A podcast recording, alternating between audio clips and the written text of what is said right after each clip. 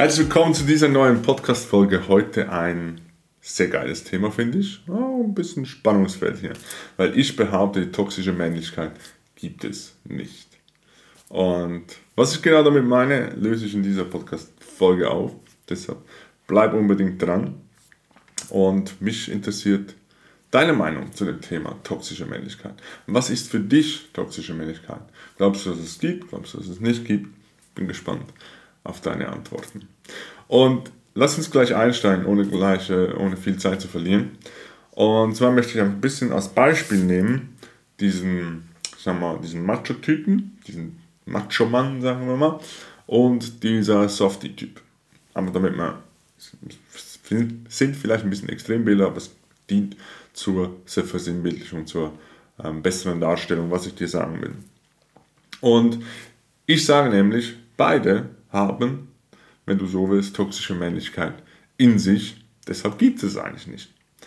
Und was man ja als toxisch bezeichnet innerhalb der toxischen Männlichkeit, ist dieses dominierende, manipulative, durch, durch Aggression und Dominanz ähm, Menschen zu manipulieren und sich Vorteile zu verschaffen, ähm, weil man zum Beispiel körperlich überlegen ist oder zum Beispiel einfach mehr eine Machtposition irgendwo hat oder so.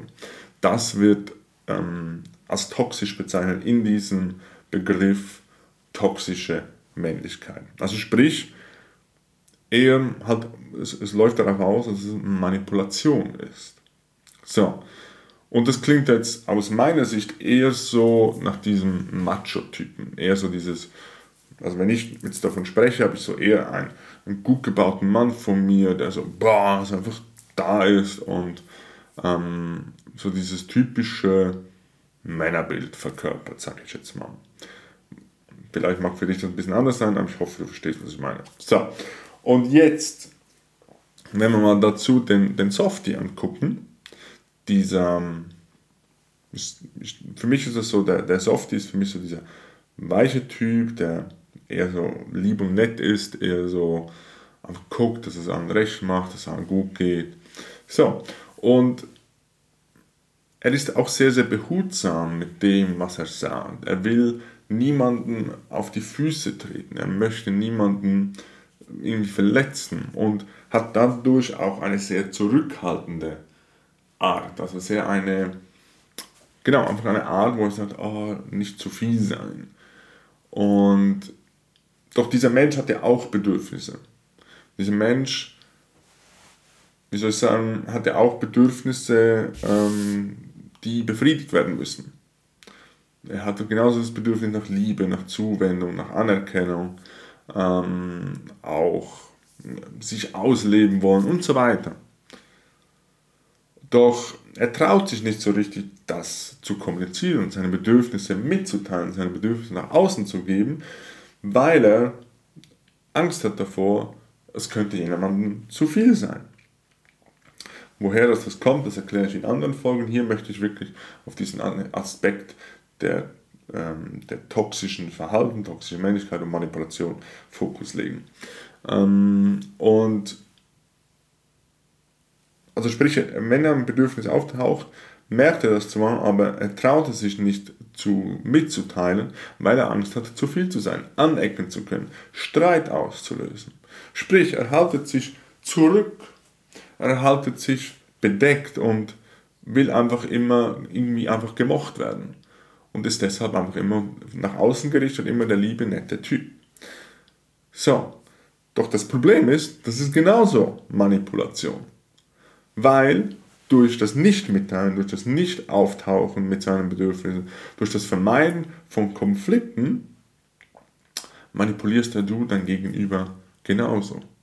Und diese Bedürfnisse, die, die bei dem Softie-Typ auftauchen, die, die, werden, oder die müssen ja auch gestillt werden. Es kann ja nicht, es kann ja nicht sein, dass die anderen Bedürfnisse haben und diese ausdrücken können und die anderen unterdrücken sie und sind fein damit die sind ja trotzdem da, auch wenn sie nicht nach außen kommuniziert werden. Also wenn zum Beispiel das Bedürfnis nach Anerkennung da ist, traut sich dieser, dieser Softie-Typ meistens es nicht direkt zu kommunizieren. Aber hey, irgendwie spüre ich, ich möchte gerne eine Anerkennung dafür oder das kann auch beispielsweise die Lohnverhandlung sein, ist auch eine Form von Anerkennung. Doch er unterdrückt das und versucht sich das auf Umwegen so zu drehen, dass die Menschen das machen, was er will, dass er trotzdem irgendwie Anerkennung bekommt. Und das, meine Lieben, da ist genauso manipulativ. Einfach nicht so offensichtlich. So. Und wenn man, oder anders gefragt, was passiert mit einem Menschen, wenn die Bedürfnisse immer und immer wieder nicht gestillt werden, keinen Platz finden? Da passt die Rede, wenn man einfach irgendwann so das Fass kommt zum Überlaufen. Irgendwann explodiert diese Person, rastet komplett aus bei einer Kleinigkeit, für uns, nach, von außen, für eine, als eine Kleinigkeit, doch es ist einfach ein Tropfen zu viel in diesem Fass. Und alle wundern sich so, oh shit, was ist mit dem Typen los? Was läuft mit dem schief? Eigentlich hat er einfach ständig mit diesem Lieb und Nett seine Bedürfnisse unterdrückt. Und jetzt ist es gerade einfach einmal zu viel gewesen. Klar ist seine Verantwortung, diese nach außen zu, zu tragen. Darauf aber auch in anderen Folgen mehr Fokus. Und diese Beschreibung, dieses plötzliche Explodieren und alle wundern sich, warum das so, äh, wie soll ich sagen, und alle wundern sich, warum der jetzt so plötzlich ausrastet, sind oft auch Beschreibungen von Amokläufern, von Menschen, die da wirklich komplett ausrasten. Und deshalb ist es für mich nicht eine toxische Männlichkeit oder auch toxische Weiblichkeit, sondern es ist einfach ein ungesundes Verhalten von Menschen. Punkt. Und deshalb möchte ich mit dieser Folge einladen, dass wir aufhören, das eine besser zu bezeichnen als das andere, sondern es ist einfach ein ungesundes, toxisches Verhalten. Punkt. Und es ist ja nicht so, dass Dominanz und Aggression komplett schlecht und falsch ist. Und es ist auch nicht so, dass empathisch sein, lieb sein, den anderen nicht verletzen wollen, auch total schlecht ist. Sondern es geht wie oft darum, die Balance für dich, individuell für dich zu finden. Was ist deine Balance? die kann anders aussehen als meine Balance zwischen diesen, jetzt bei diesen Aspekten beispielsweise. Weil es kann total nützlich sein, wenn du aggressiv wirst, wenn jemand deine Grenzen überschreitet. Ich hatte gerade letztens so eine Übung, wo wir ein bisschen so die Distanz austesten konnten. Also ich stand einfach da, ein anderer Mann ist auf mich zugekommen, konnte ein bisschen, und wir konnten in uns hineinspielen, okay, wie ist das gerade, der Distanz, in der Distanz, in der Distanz. Und er hat dann irgendwann ausprobiert, wirklich so mir direkt vor die Schnauze sich zu stellen. Und ich wurde einfach total aggressiv, weil es mir zu nah war. Und ich war in der Lage, wenn es notwendig gewesen wäre, ihn da wieder rauszuschieben. Und da ist es für eine total gesunde Form der Aggression und Dominanz in dem Moment. Also es ist auch immer eine Frage, wie setzt du deine körperliche Überlegenheit ein? Wie setzt du deine Dominanz an? Wie setzt du deine Position, die du im Unternehmen hast, ein? Und das ist nicht einfach nur toxisch oder nicht toxisch, sondern das ist einfach ein, ein Verhalten von, von einem Menschen, wo man sagen kann, okay, der hat einfach dieses Bewusstsein noch nicht. Und es ist seine Verantwortung, sich auch darum zu kümmern. Und wir als Menschen von außen, je nachdem wie nah man einem Menschen schaut, kann man auch darauf hinweisen. Wir brauchen andere Menschen, um diese Dinge zu merken.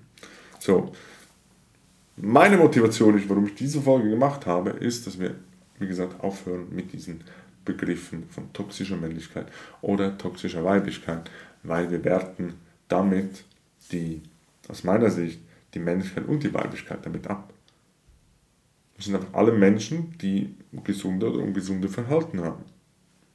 Und darauf gilt es den, den Fokus zu legen aus meiner Sicht. Schreib mir gerne in die Kommentare, was du für dich mitnehmen konntest, ob sich das Bild auch von Anfang an verändert hat. Lass gerne ein Like da, lass gerne ein Abo da und ich freue mich auf dein und ich freue mich, wenn du das nächste Mal wieder mit dabei bist. Dein Luca.